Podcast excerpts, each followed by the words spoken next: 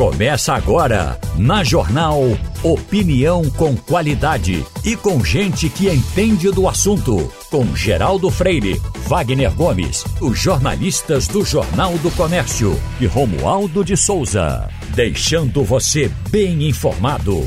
Passando a Limpo. Eita, Passando a Limpo tem na bancada Maurício Randes, Fernando Castilho e Romualdo de Souza. Eu uh, tinha um registro para fazer aqui, que alguém me passou, é da morte do escritor, poeta, membro da Academia Pernambucana de Letras, Olímpio Bono Neto. Morreu aos 90 anos. É verdade.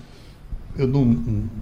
De, de princípio, assim, não me lembro de, de, de, ter conhecido essa pessoa, mas um homem que viveu 90 anos, eu tenho que conhecer em qualquer situação que for. Acho que nos encontramos aí em alguma situação, mas aqui o escritor, poeta e advogado, advogado. É.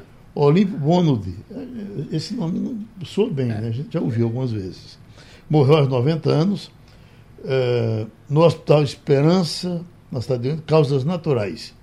Estava internado há mais de 10 dias e aí veio a falecer. Academia Pernambucana de Letras, é, ele ocupava a cadeira de número 1, ó, desde o ano de 1980, quando foi eleito no dia 20 de maio.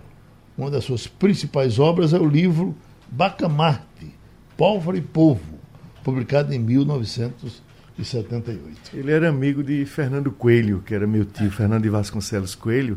Eu não o conheci, mas eu via sempre as pessoas elogiando muito. Era um jeito muito respeitado no meio jurídico. Ele Olímpio Bonaldi fazia parte daquele grupo de poetas e intelectuais que frequentava Livro 7 quase que diariamente. É, e a gente se lembra que a Livro 7 era frequentada de Marco Maciel a Gilberto Freire, mas tinha um grupo de poetas que se reuniam é, frequentemente na, nas instalações da livraria e o professor Olímpio Bono era, era um desses grupos, juntamente com outros. E Tarcísio até brincava, disse, rapaz, se eu fosse viver da, da venda de, de produtos desse grupo que está aqui, era um grupo grande, 10 a 12 pessoas, livro 7 tinha, mas veja bem, mas era importante. Sim. Porque aí, por exemplo, muita gente ia para lá, e, e, esse livro dele era, era uma referência na época, né, coisa, e as pessoas iam para ter a chance de, de, de, de, ter o livro autografado pelo autor, né, uhum. autografado, né, pelo autor da livro 7. Então era muito comum as pessoas é, assim, sábado e na sexta-feira de tarde, as pessoas irem para Livro 7 para comprar livros, sabendo que o autor estava lá e tinha um livro com a dedicatória. É, e perguntar alguma coisa. Você, era, às vezes você está lendo um livro, né, era, né, Castilho? Você quer comentar com o autor. É isso aí. E ali tinha a vantagem que ainda tinha o Barcete de lado. Pronto. E, e tinha aquele com o nome alemão também. Era, ali na... Ali era um lugar muito agradável é, da estou, cidade. Estou lendo aqui de um jornal de João Pessoa, gasolina volta a passar de R$ reais em João Pessoa. Aqui acho que não passou ainda. Não. Eu, eu, eu, eu, sou viciado em ficar vendo placa de Placa de posto. É. Eu fiquei também. Uhum. Rapaz, eu, eu vi aqui umas gasolinas baratas por 4,7, 4,6. Essa aqui, olha, ele, ele, no caso de João Pessoa, ele traz é, entre 4,64 e 5,4. Eu botei ali naquele posto é, na frente do Secosne por 4,64. Oh, 4,64. Uhum. Ontem eu vi, é, indo no caminho lá de Afogados, eu vi também nessa faixa. Uhum. E tem também um para o pessoal que mora aqui perto do Espinheiro. A média é 87. Dumont, é. Eu já vi 95, quase 99. É. Já. Mas é. cinco eu não vi uh, uh, o desaforo ainda de passar. aquele, aquele posto ali da Rua do Futuro com a Santos Dumont tá bem baratinho também, né? É. Agora, Mossoró, não, não produz petróleo? Sim. Eu tive em Mossoró para uma cerimônia é, de uma tia minha, tia Undina, a, depositar na urna lá as cinzas, eu fui representando a família, 5,2. Uhum. R$ reais e 20 centavos a gasolina em Mossoró. Tá certo?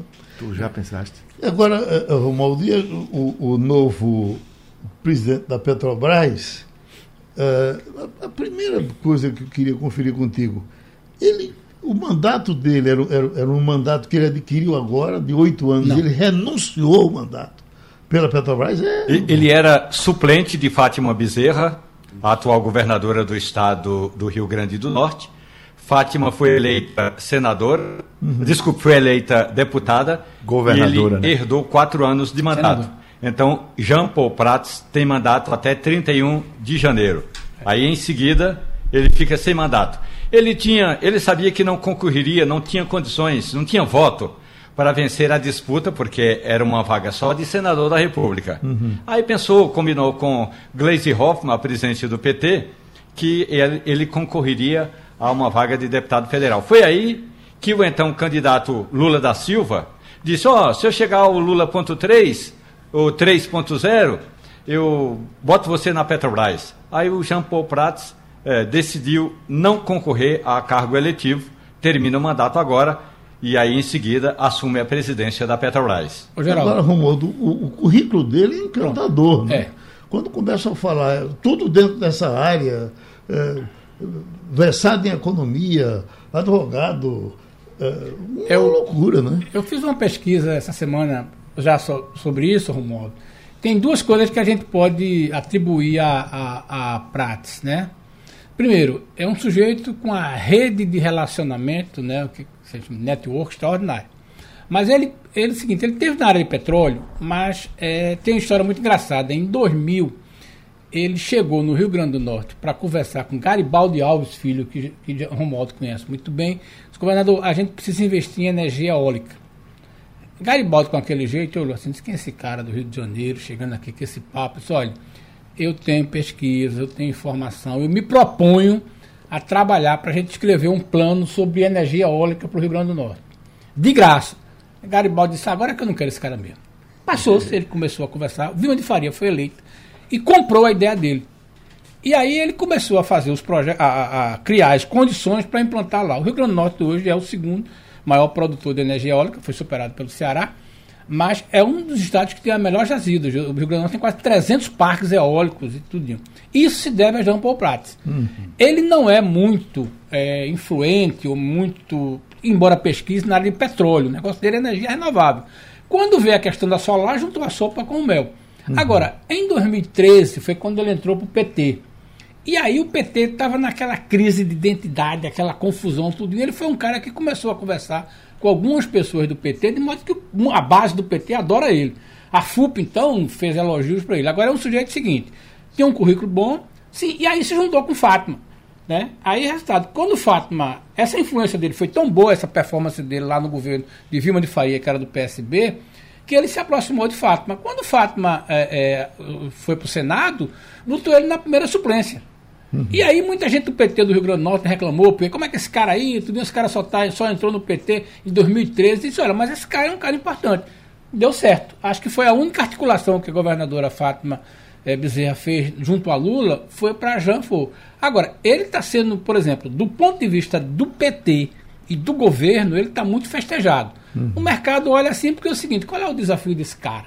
Mas é aquela história, diferentemente é, dos outros, é, ele tem um currículo bom, mas sempre foi focado muito nos últimos dias, que nos últimos 15 anos, nos últimos 20 anos, ele foi um cara que percebeu a questão da eólica e mais ainda o Rio Grande do Norte como potencial. É nessa questão de falar de currículo, eu recomendo a vocês que nunca compareçam a um evento onde seja homenageado o nosso querido amigo Gonzaga Patriota, porque ele faz questão de dizer o currículo dele, e o currículo de Gonzaga Patriota, se você pegar um rolo de papel higiênico e, e puxar daqui para a Avenida do Caxangá, você não vai conseguir escrever tudo.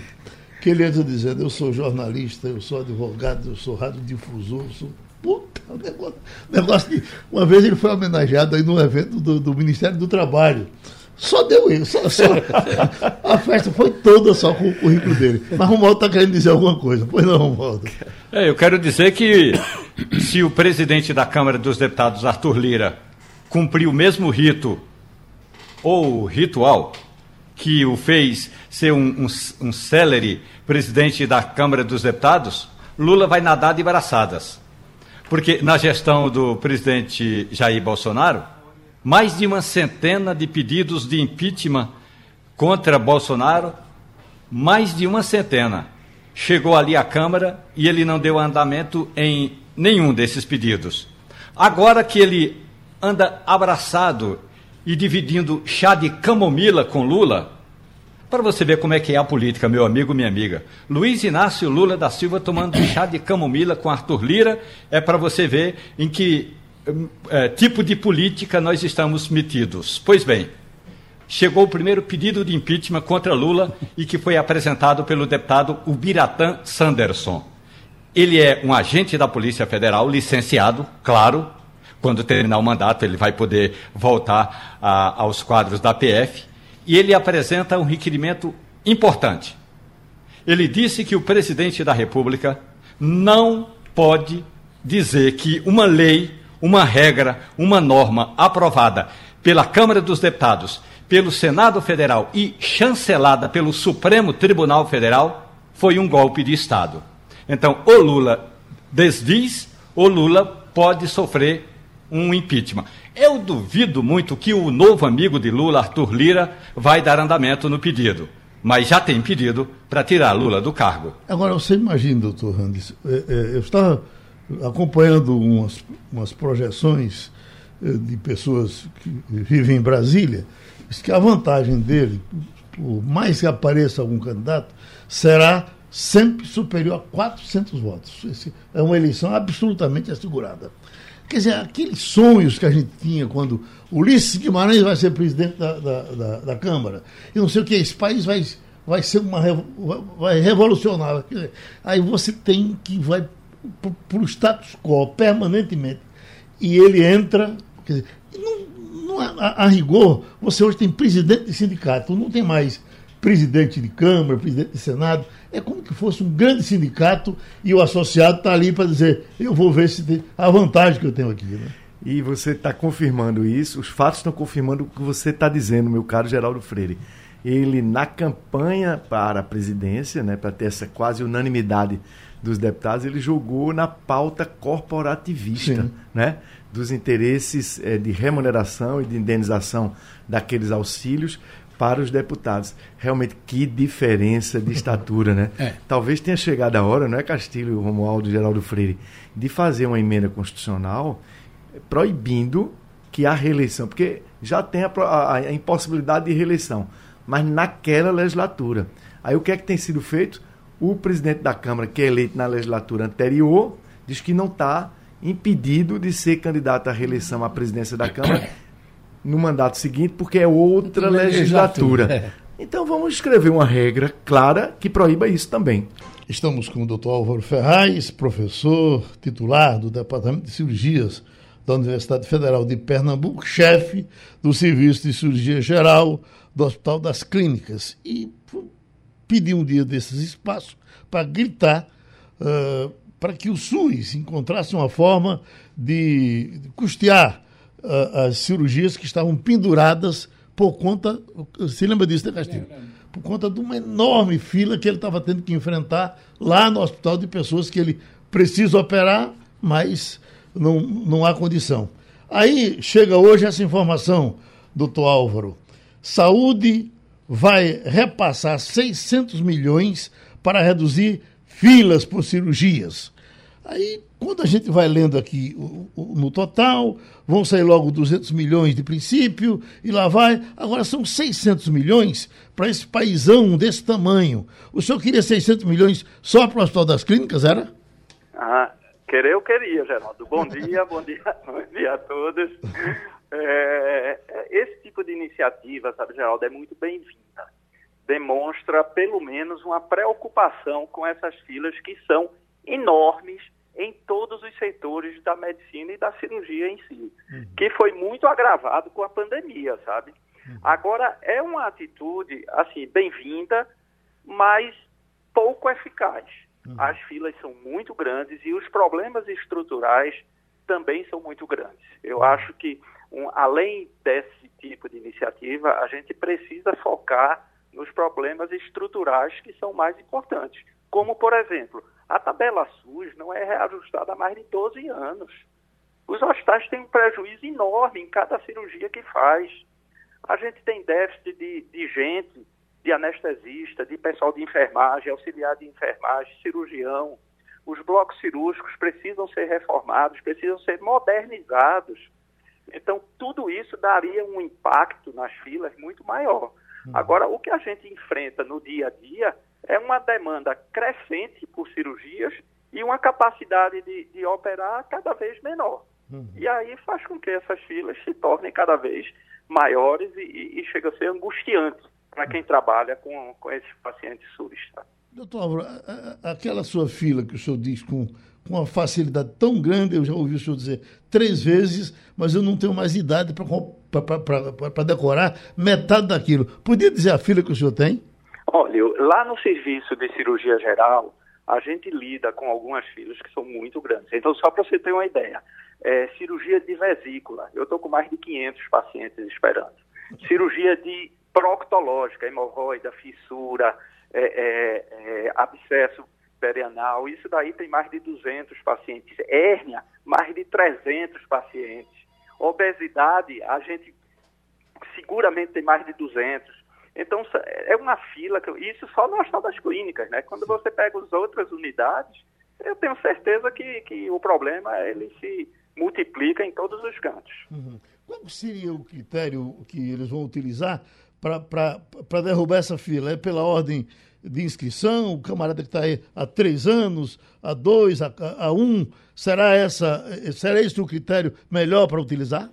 Veja, é, normalmente esses critérios eles têm que tem que, tem que assim, priorizar a, a entrada, a data de entrada. Uhum. Mas só que em medicina também tem alguns outros fatores que precisam ser considerados, principalmente o grau de sofrimento. Então, na hora que eu lido com duas hérnias, por exemplo, tem uma que causa muito mais sofrimento do que outra, que às vezes o paciente só tem o abaulamento, mas não cursa com dor. Enquanto que eu posso ter um paciente que toda semana está indo para a emergência com o risco de, de obstrução, de encarceramento, entendeu? Uhum. Então, tudo isso precisa ser avaliado e o médico, o cirurgião que cuida desses pacientes, é quem tem essa capacidade de avaliar quais as prioridades de cada paciente, sabe? Uhum. Romualdo, você que está se coçando aí, diga. Professor Álvaro Ferraz, no Brasil, lista eh, de pacientes esperando essa cirurgia é grande também, inclusive aqui em Brasília, professor. Só para o senhor, o senhor sabe mais do que eu. Aqui a saúde e a segurança pública são custeadas pelo governo federal. Mas ainda assim, aqui em Brasília tem fila. A gente sempre sabe, professor, que entra governo e, e sai governo, e as duas principais promessas que quase sempre não são cumpridas, a primeira é correção na tabela do imposto de renda. E aí nunca tem esse reajuste. A outra é reajuste na tabela do SUS. A ministra da Saúde disse à reportagem da Rádio Jornal duas semanas atrás que essa é uma prioridade. Acontece, diz a ministra, que os recursos ainda não são totalmente suficientes. O que é que está faltando? Uma alguém dizer, olhe, separe um percentual do orçamento da União que está destinado à saúde para cumprir, para é, limar essa fila? Ou é preciso que o governo baixe uma outra regra, liberando recursos específicos para tirar essa pendência do ar, professor? É, é bom dia, Romualdo. É um prazer estar falando com você. Realmente, agora, é um problema muito complexo, essa, essa parte orçamentária. Mas, nitidamente, o que é destinado à saúde, principalmente à saúde pública no Brasil, ele é insuficiente. Isso está nítido. E, e, e, assim, é como você diz: entra governo, sai governo, e isso não tem, pelo menos, uma tentativa de resolução. O que a gente vê nos últimos anos, e aí eu, eu digo há mais de 20 anos, é que cada ano a saúde é comprometida com uma diminuição do seu orçamento. Então, isso daí precisa ser realmente uma política de Estado, uma política não só é, do, estado, do governo federal, como também dos governos estaduais e municipais. A saúde está precisando de mais recurso. E a pandemia mostrou isso. Entendeu? Então, na, na, na pandemia, a gente teve um desvio de recursos para a saúde muito grande, porque estava precisando, e agora está voltando tudo ao que era antes. A gente está sofrendo com a falta de recursos para lidar com os problemas que a população tem no dia a dia, desde a prevenção de doenças, como também o tratamento. E por isso que essas filas cirúrgicas se multiplicam a cada ano. Né? Pronto, doutor. Vai cuidar da sua fila. A gente agradece essa sua participação novamente no Passando a Limpo. Doutor Randes, eu estou vendo aqui, STF investiga envio de informações falsas sobre a situação dos Yanomami. O que nós estamos observando é que uh, o pessoal está esticando a corda para dizer que isso vem de 20 anos, de 15 anos, não sei o que e tal e tal, que é para misturar todo mundo e não dar nada para ninguém. Eu estava ouvindo uma entrevista do governador de Roraima e ele dizia: Olha, minha gente, que história é essa? Isso vem acontecendo há muito tempo. Quer dizer, o camarada se elege governador, fica vendo aquele negócio acontecer agora, ainda vai dizer que aquilo é uma situação. O, pelo que ele dá a entender, para ele aquilo é normal. Lembrando. Era para o repórter que está entrevistando ter poder para dizer: vamos prender logo o senhor que está aqui na minha frente, e depois a gente vai atrás do resto. Né? Denário, é, na... Denário, só um, antes, antes claro. do, do, do, do Maurício responder. Denário é bolsonarista de primeira linha foi eleito com apoio do presidente, fechou com essa política, certo? É, na campanha dele. O presidente teve uma votação espantosa na cidade dele. Fechou com essa ideia, basicamente fechou com os garimpeiros. Então, veja bem, se o governo Lula chega lá e vai desenvolver uma política anti-garimpeiro, ele vai sofrer muito com isso. Então, uhum. a decisão dele, acho que a estratégia dele é fazer isso. Mas o. Uhum. Eu concordo contigo, Castilho. É você tem que ver qual uh, o compromisso de quem está falando. Né? Uhum. E o compromisso não pode ser o da retórica, é da prática.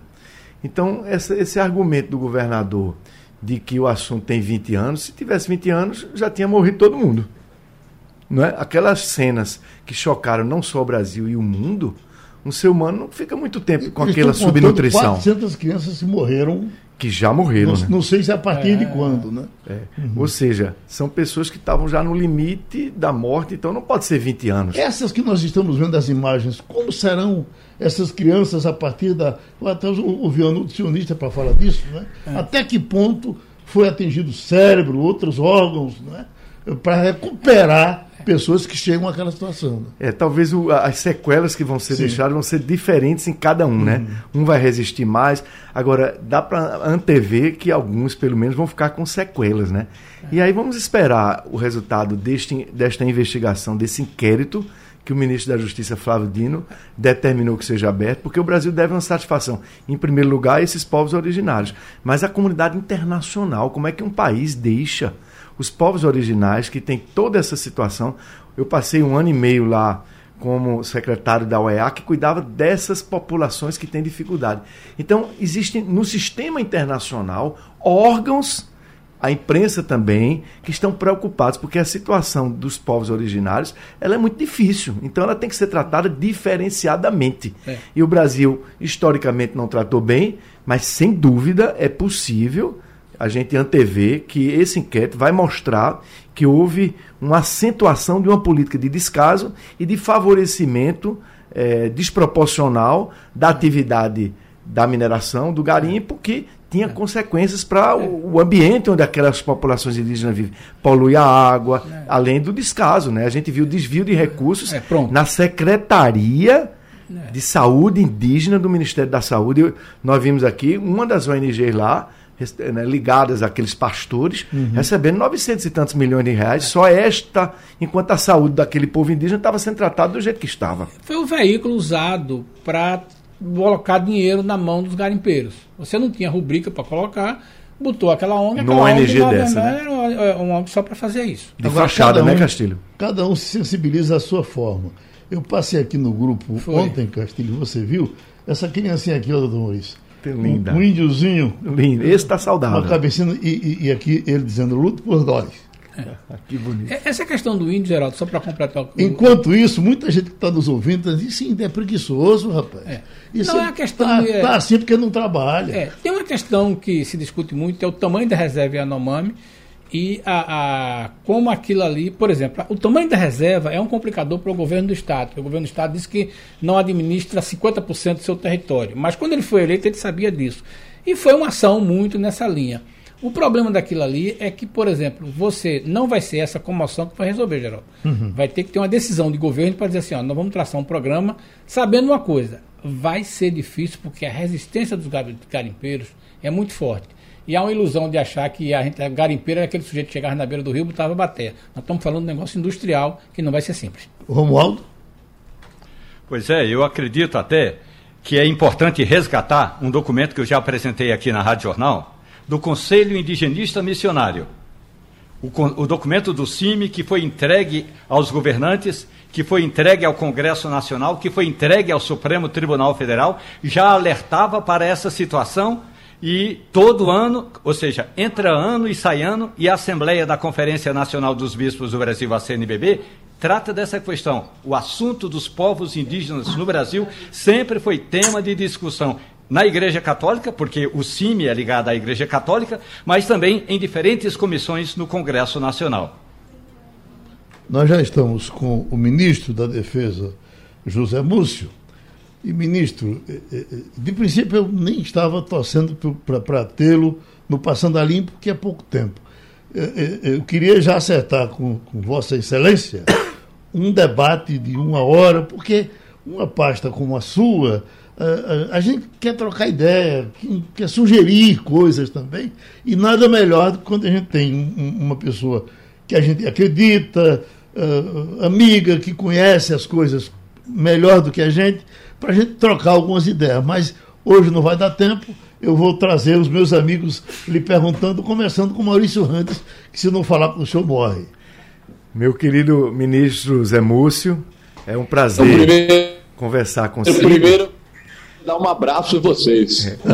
É, é primeiro, eu queria dar um abraço em vocês, meu queridíssimo amigo Maurício Randes, não é? Fernando Castilho, Romualdo, nosso professor nosso professor Geraldo Freire. É a primeira vez que falo depois que estou aqui. De maneira que é uma honra muito grande estar participando do programa. Um abraço para vocês todos. Eu, dia desse, estava contando aqui, no, não sei qual foi a razão, de uma viagem que nós víamos, eu, Maurício Randes e, e, e o doutor Zé Múcio, quando ele era do outro ministério. E, e, não tem coisa melhor do que você conversar com o Zé Múcio, as histórias da vida, né? que ele consegue botar numa maleta, uma, uma, uma filosofia de para-choque. Então, essas coisas maravilhosas que só as pessoas do bem conseguem fazer. E de repente ele contando isso, não sei se você se lembra, Maurício, que o avião deu uma descida assim. Eu, digo, eu olhei para os dois assim, não vai dar tempo para ele se despedir, porque ele vai morrer. Mas do mesmo jeito que ele desceu, ele seguiu, sem nenhum problema. Mas já estou conversando demais, vamos E naquela viagem, a gente ouvindo né, as boas histórias de Zé Múcio. Zé Múcio, o Brasil precisa de pessoas como você que tem uma capacidade de dialogar com os diferentes. Nós precisamos agora enfrentar toda a pauta dos problemas nacionais e aí precisa pacificar o Brasil. Então, eu entendo que o presidente Lula foi muito feliz ao escolhê-lo para ser ministro da Defesa, porque o senhor, Zé Múcio, é um homem de diálogo. E aí eu queria dizer assim: além do, do, do diálogo necessário é, muita gente, eu partilho. Senhor, eu não respondo nenhuma é porque quando eu estava falando ministro, né? Aí eu digo, ministro, é ministro a, gente, a, gente, se refere ao senhor, aí eu, foi o hábito, né? De Depois se referir ao ministro. No Ministério da Defesa, eu já deixei de mandar a mulher nua. Mandou uma musiquinha, mas diga lá. Mas aí, é, Zé Múcio, você, essa sua capacidade de dialogar, necessaríssima no momento que o Brasil, tão conflagrado, precisa entrar num rumo agora de diálogo e de pacificação. Por outro lado, muita gente acha, eu estou entre eles, que acha que a pacificação não implica deixar de aplicar a lei para quem descumpriu a lei. Sei que a sua pasta está no olho do furacão, é delicadíssima a situação, mas concretamente há suspeitas graves de omissão de pessoas das Forças Armadas no seu dever lá de cumprir as tarefas do, do batalhão da presidência, da guarda presidencial, do gabinete de segurança institucional. Então a primeira pergunta é: como é que estão sendo encaminhadas as investigações para apurar eventuais responsabilidades também de pessoas das Forças Armadas e até pessoas com patente. E, segundo lugar, uma coisa que se fala muito é como é que nós vamos poder rediscutir o papel das Forças Armadas, é, de deixar de ter aquela pretensão de ser um poder moderador da República e ser forças armadas sintonizadas com um projeto de modernização do Brasil, de inclusão, de inovação tecnológica, claro, protegendo a soberania nacional, sobretudo vis-à-vis eh, as outras nações e muito menos envolvida nas questões internas do Brasil. Isso passa já por uma discussão no Ministério da Defesa e nas três forças de redefinir a formação dos militares. Essa é a minha segunda pergunta, eh, meu caro ministro Zé Múcio. Meu caro amigo, olha, primeiro tudo está sendo apurado, são muitos inquéritos, é, subestimou-se o que poderia acontecer. Tá? Eu acho que todos falharam, de certa forma, uns mais, outros menos.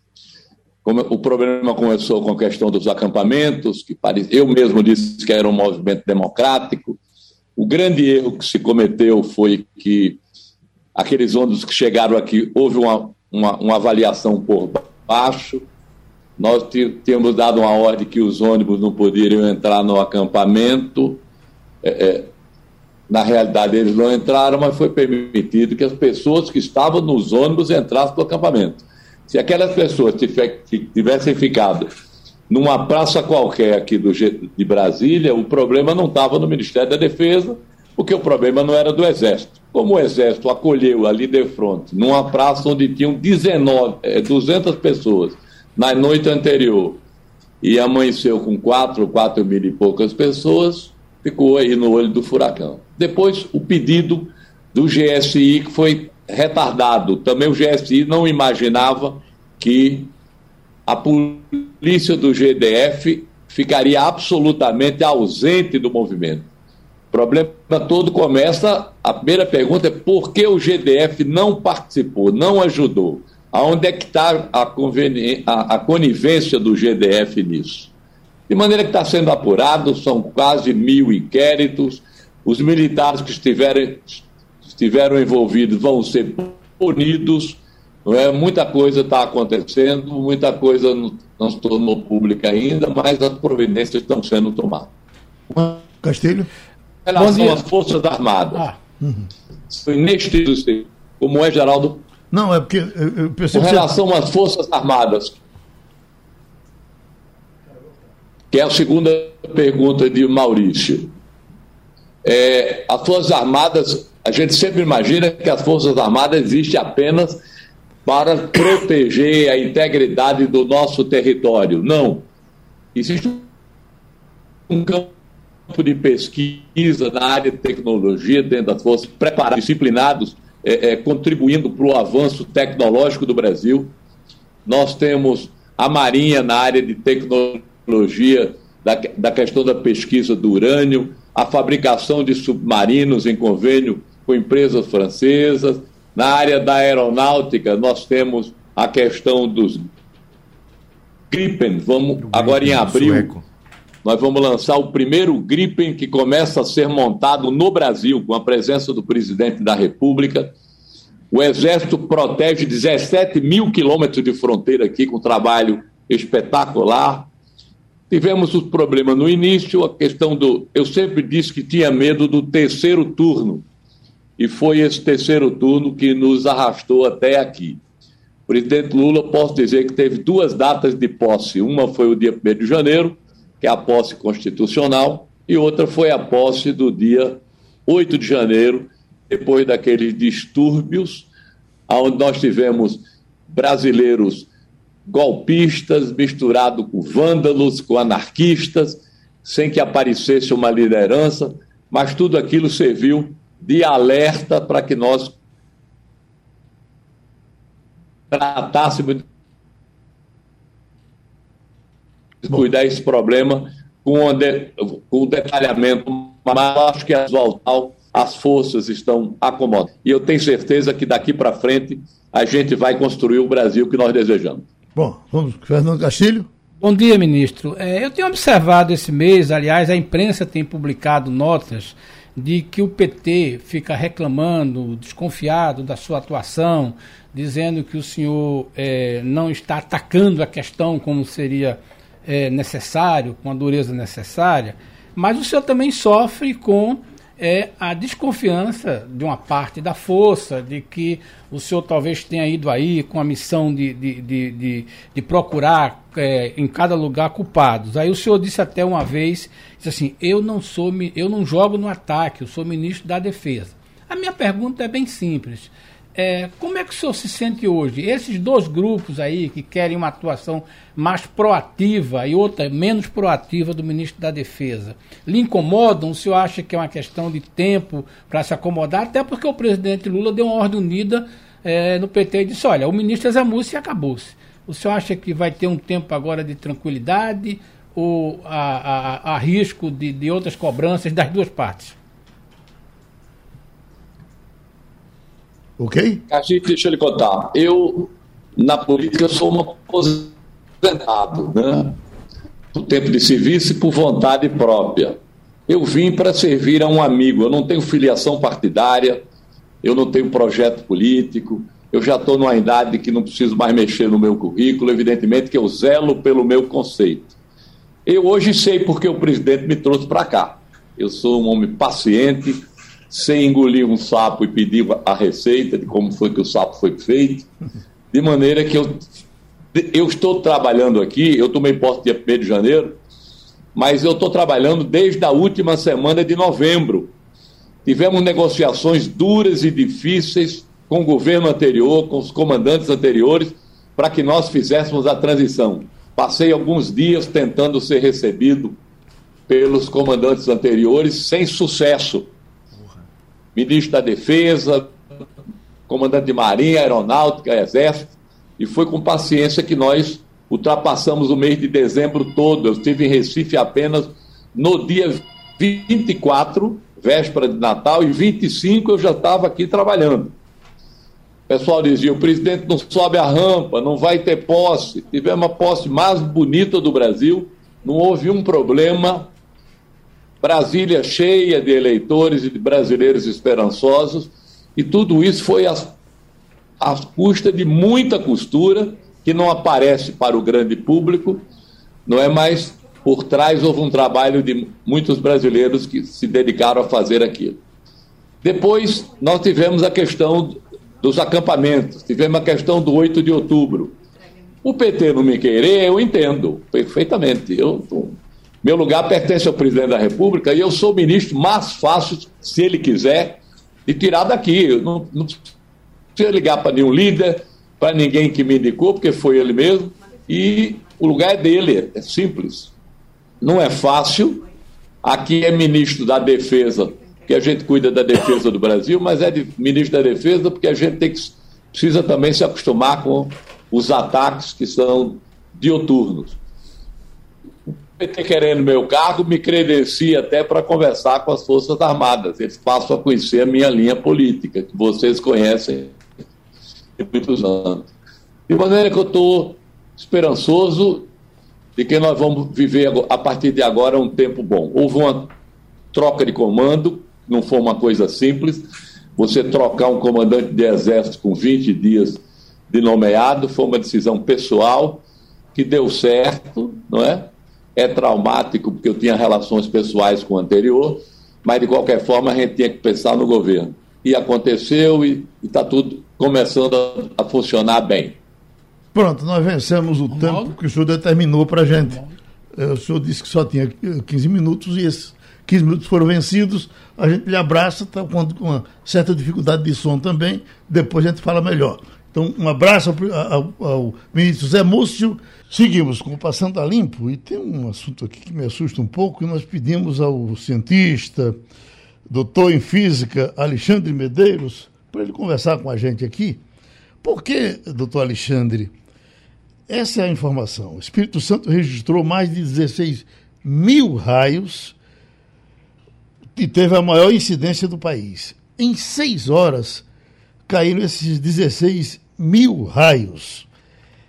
É, é, a questão do raio que o parta. Você fica assustado. Eu, por coincidência, fui vendo aqui os outros estados na mesma proporção. Ainda bem que Pernambuco está bem mais embaixo, pelo menos para mim. Pernambuco, só uh, o recorde dele é de 232 raios no mesmo tempo. O, o Espírito Santo chegou a isso tudo. Eu lhe pergunto, para o senhor que é doutor na área, isso de alguma forma assusta ou não? Não, Geraldo, não assusta exatamente a questão dos raios. Sim. Não? Agora, o que assusta é o que causou esses raios, que podem causar outras coisas também. Né? Então, eu queria, por exemplo, começar dizendo que os raios são fenômenos elétricos que são causados descargas elétricas entre nuvens ou entre uma nuvem que está carregada e o solo. Como é que essas nuvens se carregam? Bem, existem quatro tipos de nuvens, aquelas de bolinhas brancas bem altas, que a gente chama de fios, umas que são como os fiapos de nuvens bem altas, são os estratos, aquelas como os carneirinhos, que são mais comuns, são os, são os cúmulos, e as perigosas, que são os cúmulos nimbos, aquelas escuras. Elas são nuvens muito altas. E dentro delas existe uma dinâmica de pedrinhas de gelo, que a gente já vê frequentemente como granizo. Cai, inclusive, em regiões quentes, não necessariamente em regiões frias, não. não é? uhum. Bem, então a dinâmica desses movimentos aí, desses, desses granizos, provoca, falando assim de modo simplificado, um atrito, e isso faz com que as nuvens se carreguem. Então, se uma nuvem está carregada, ela tende a descarregar essa, essa, esse excesso de carga negativa, certo? em outra nuvem ou no chão. Certo? Uhum. Agora, isso é agravado por certos fatores, como, por exemplo, poeira no ar. Né? Poeira aumenta muito a possibilidade de cargas. Outra coisa que pode agravar é a existência de montanhas. E aí você veja que Minas Gerais, Espírito Santo, são regiões muito montanhosas. Nessa região do Espírito Santo e Minas Gerais está, por exemplo, o Pico da Bandeira, a Serra do Caparaó, compreende? Então não é à toa que essa região seja uma região de alta descarga, historicamente de alta descarga elétrica. Isso é agravado pelas queimadas que são feitas, por exemplo, no próprio Espírito Santo, em Goiás e na Amazônia. Ou seja, o, o agronegócio, companheiro, devastando terras para criar boi. Entendeu? Então, essa, essa, essas nuvens que são de poeira, elas viajam pela dinâmica das nuvens novamente, rebatem na, nos Andes, e o, ó, essa poeira que é gerada muitas vezes da Amazônia, ela vem para o sudeste entendeu? Se concentra nessa região, que é uma região montanhosa, e você tem descargas elétricas gigantescas, em grande quantidade. Né? Então, o perigo que advém disso aí não é tanto dos raios, nem muito menos do trovão. Porque quando você ouve o trovão, o raio a ele já descarregou. Tá vendo? Uhum. O perigo maior é que as coisas que aceleram isso são exatamente as queimadas. E aí não é só da natureza, isso aí é provocado pelo ser humano. Agora, né? tem, tem, alguma coisa a ver, doutor Alexandre, a intensidade da chuva com a, a, a, possibilidade de cair raio ou não? Uma chuva pequena pode me trazer tantos raios quanto uma chuva grande? Olha, geralmente está associado a tempestades. Né? Quanto uhum. mais violenta é a chuva, maior descarga de água, maior é a tempestade. E isso invoca a presença de raios. Mas você pode ter, inclusive, os raios em locais secos, totalmente secos. Por exemplo, Geraldo, um vulcão. Embora não se veja aqui no Brasil erupções vulcânicas, mas você vê na TV, você vê fotos belíssimas, quando tem uma erupção vulcânica, a grande quantidade de cinzas que são lançadas ao ar provoca um atrito entre essas cinzas e descargas elétricas gigantescas, raios gigantescos. Aqui no Brasil nós não temos essa fumaça vulcânica, mas temos a fumaça do agronegócio. Uhum. Tá entendendo? Então, nós estamos acabando de sair de um desgoverno que acabou com a Amazônia, que acabou, devastou o, o centro-oeste. Então, evidentemente que não apenas a arenização e a desertificação do solo são causadas, mas também a, o acúmulo de raios dessa, nessa região montanhosa, né? Uhum. trazido pela cinza que fica em suspensão dessas nuvens de cúmulo de Uhum. Romualdo, Romualdo em Brasília, pois não, Romualdo? Professor Alexandre de Medeiros, bom dia. Bom dia Além da máxima de que um raio não cai duas vezes no mesmo lugar, não cai porque cada raio é um raio. Cai, cai, Agora, cai. um alvo pode receber cai, mais de um raio e a gente sabe dos raios, inclusive dos raios da vida. Um é... desses raios é exatamente essa questão da devastação da Amazônia. Mas, professor Alexandre de Medeiros, nós precisamos falar também de outros biomas, porque senão a gente vai preservar a Amazônia, que é muito importante, mas a Mata Atlântica precisa ser preservada, o Cerrado não pode ser destruído e a Caatinga não pode ser esquecida, professor. Pleno acordo. De pleno acordo. Então, Alô, Romualdo? Agora, pois não, estamos lhe ouvindo. É, ele, ele, fez uma pergunta, uma afirmação. Eu concordo com ele. Ah, então pronto. Aí a minha pergunta, Geraldo, era bem rapidinho, doutor Alexandre Medeiros. Para o ser que está lá, tem uma tempestade, ele está lá na área rural, como é que ele deve se proteger? Ele deve, se ele estiver no, no, no, campo, ele deve ir para debaixo da árvore, é mais seguro? Não. Qual é a cautela que o cidadão pode ter para que o raio, como disse o Romualdo, não caia duas vezes na cabeça dele? Olha, de, deixa, eu somar, é, deixa eu somar com outra, para a gente fechar, porque eu fiquei assustado, doutor Alexandre, que nas nossas conversas aqui, eh, em debates sobre esse assunto, eu não tinha ainda tido uma informação dessa para perguntar raio atingindo carro. E eu recentemente li uma informação de que um carro numa certa estrada foi atingido por um raio e foi destruído. Isso é, é, é raro, nunca tem acontecido, pode acontecer. O que, aí sim, fazer o que para se proteger disso? Pode atingir sim, pode atingir a água, pode atingir qualquer coisa, porém os raios tendem a se descarregar em locais altos, pontiagudos. Uhum. Por exemplo, uma árvore, um poste, e as montanhas também. A gente costuma generalizar dizendo que é o poder das pontas. É uma coisa que na física é uma consequência de uma lei chamada lei de Gauss. Então, qualquer coisa que tenha ponta aguda é um local preferencial para ser atingido por um raio. Aí, voltando à pergunta que o colega fez, uhum. se um indivíduo está no campo e ele está no campo totalmente limpo, plano, e ele se, se começa a cair raios, ele vai se, se abrigar embaixo de uma árvore, esse é o pior lugar para ele se abrigar. Porque é ali que o raio vai cair, em uma árvore. Então uhum. seria melhor ele se deitar no chão. Porque ele quase que se iguala na planificação do chão. Ele ficar em pé já é perigoso. E ficar embaixo de uma árvore é perigosíssimo. Entendeu? Então ele deve se proteger ficando o mais plano possível. Certo? Não ficar embaixo de árvore. Pronto, né? professor. Uma brincadeira, a gente costuma dizer que é o poder das pontas. Né? Então você uhum. imagina se duas pessoas um for atingido, esse cara ficar mal falado. Certo. Um abraço, a gente agradece a participação do cientista Alexandre Medeiros aqui no Passando a Limpo. Eh, já vai, então vamos para os Estados Unidos, né? Já a nossa.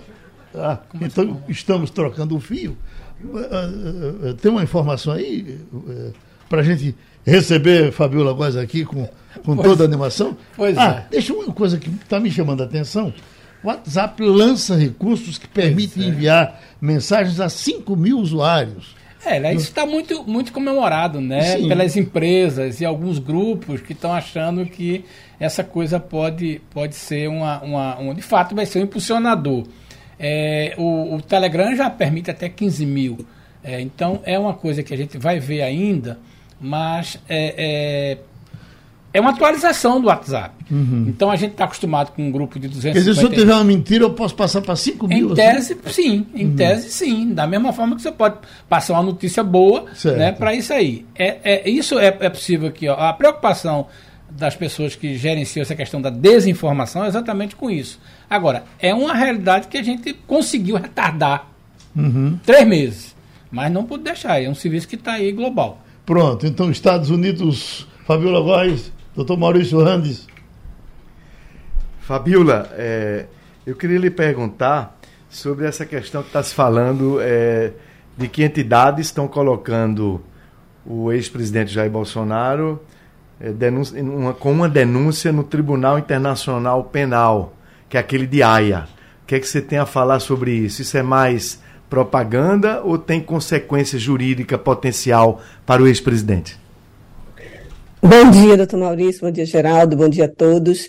É mais uma denúncia contra Bolsonaro no Tribunal de Haia. Né? Agora são cinco entidades, são entidades ligadas à área de saúde, à área de enfermagem, que estão denunciando o ex-presidente por omissão, por ele não ter agido diante de tantos apelos que agora já estão sendo comprovados, né? já tem uma abertura de um inquérito na Polícia Federal e a gente toda hora fica sabendo de um ofício que foi enviado pela FUNAI, enfim, para outras organizações, de outras organizações e ele absolutamente não tomou nenhuma posição. Então, é um, mais um desgaste, né? A comunidade internacional está acompanhando com os olhos muito abertos o que está acontecendo no Brasil. A Amazônia já é um, já ganha destaque aqui no noticiário internacional e ainda mais com as imagens de desnutrição de crianças que foram parar na UTI, mais de 500 morreram por causa da fome, né, no meio, no, no, coração da Amazônia. Então, é uma repercussão muito grande.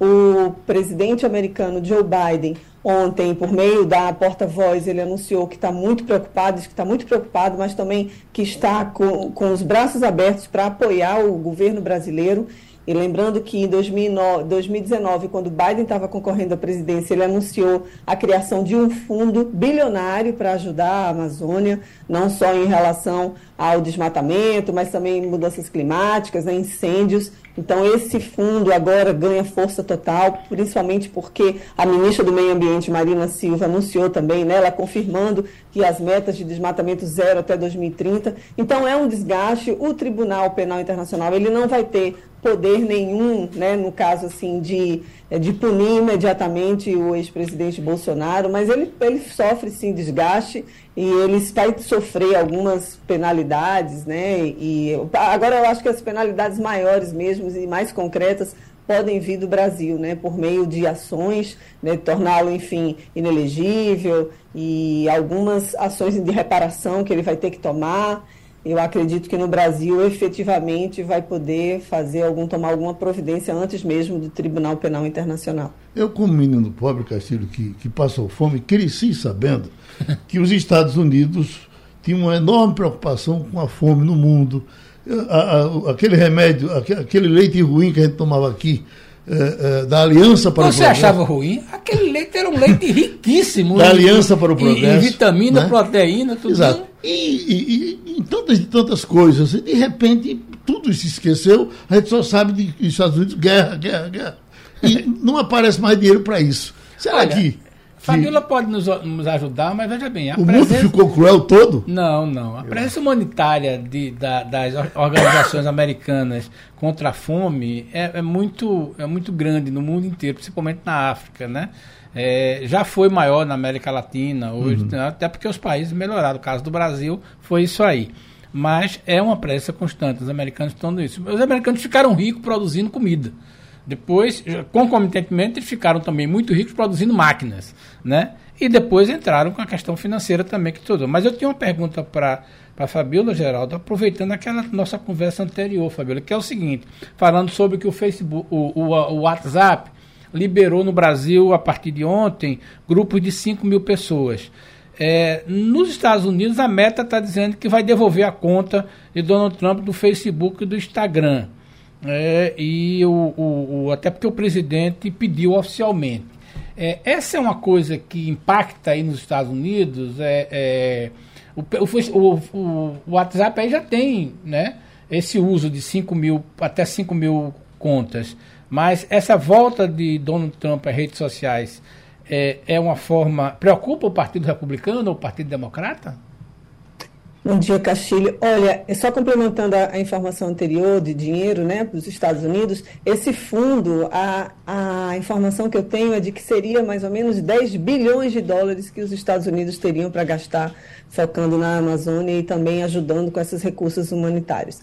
Agora, voltando para a meta, né, que liberou o Donald Trump para voltar ao Facebook, né, e é um momento em que a disseminação de fake news está aí na boca do povo eles ficam tentando imaginar maneiras de atingir, disseminar notícia falsa à torta e à direita. A gente sabe que o Donald Trump já criou uma rede social dele, a Truth Social, e ele propaga, e os apoiadores dele também propagam informação falsa. A extrema-direita está nadando de braçada nesse seara. Aqui nos Estados Unidos, o WhatsApp, eu não tenho conhecimento, Castilho, de que tem, pode grupo de 5 mil. Eu acredito que ainda não. É só a partir de agora que vai ser liberado.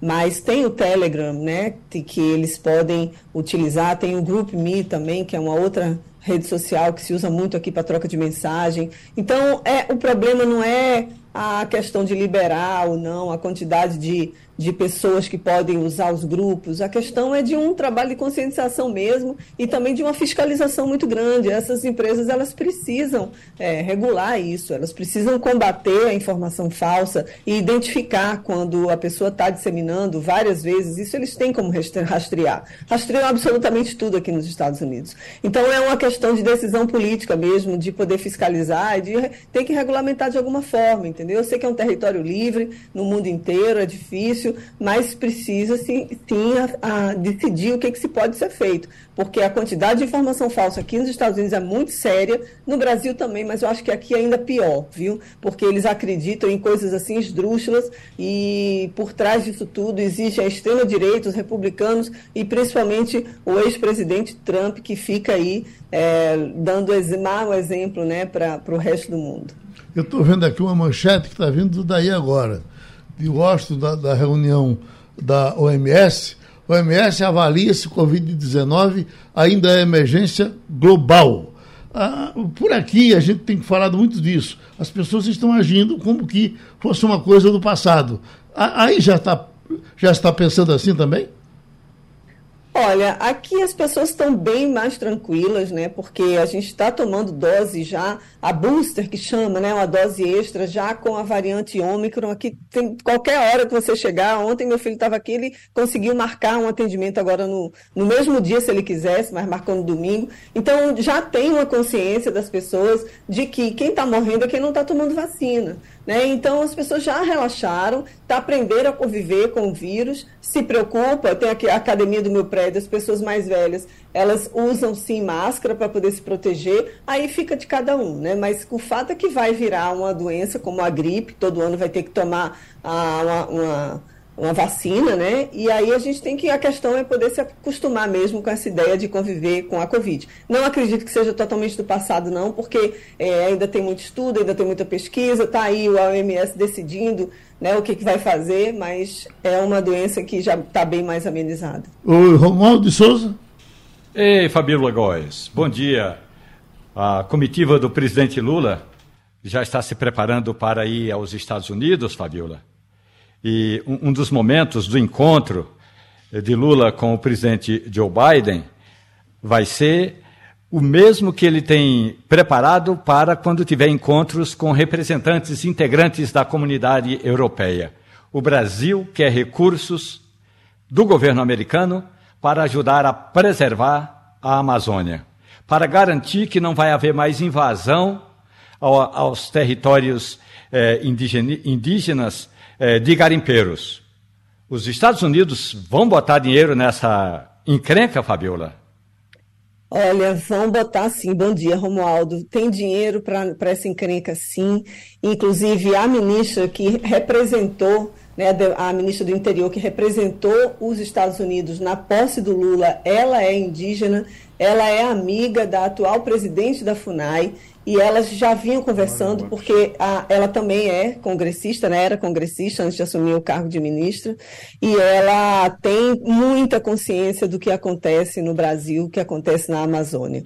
Então, essa vinda do Biden para cá no dia 9 e 10 de fevereiro vai servir também para discutir questão de Amazônia. Não só a questão da Amazônia, obviamente, mas vai falar de democracia, vai falar de trocas comerciais, vai falar de China, né? talvez de Ucrânia também, guerra na Ucrânia, e, mas a, o fato de ter essa afinidade do departamento, da, do departamento de, né, do interior aqui com a presidente da FUNAI é uma, uma relação muito estreita e aqui ele sabe de absolutamente tudo que está acontecendo na Amazônia. Então vai ter dinheiro sim. São nove países que compõem a Amazônia. O Brasil ocupa mais ou menos mais, mais da metade, né, 60% da Amazônia e é muito dinheiro e precisa sim ter uma uma liberação urgente imediata para ajudar esses povos aí que estão nessa, nesse sofrimento, né? Ok, Fabiola, bom fim de semana e terminou o Passando a Limpo. A Rádio Jornal apresentou Opinião com qualidade e com gente que entende do assunto. Passando a Limpo